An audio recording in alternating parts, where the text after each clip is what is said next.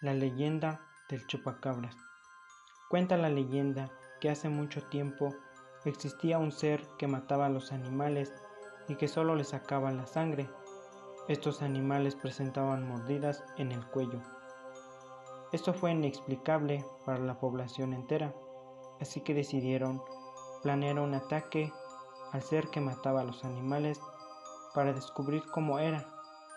Esto tuvo resultado y lograron ver al ser, pero desgraciadamente no tuvieron éxito al capturarlo.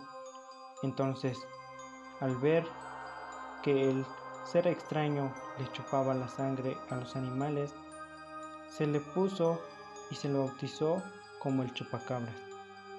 El rumor se dio a conocer rápidamente y la población temía por las vidas de sus ganados, así que muchos campesinos optaron por resguardar a su ganado y resguardarse ellos mismos.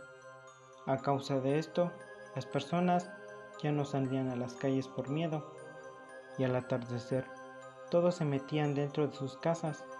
Era tanto el temor por el chupacabras que muchas personas al salir de casa tenían que ir acompañados. Tiempo después, varias personas intentaron capturar al chupacabras pero no tuvieron éxito. Esto provocó que la gente aún tuviera más miedo, ya que nadie había sido capaz de capturar el chupacabras.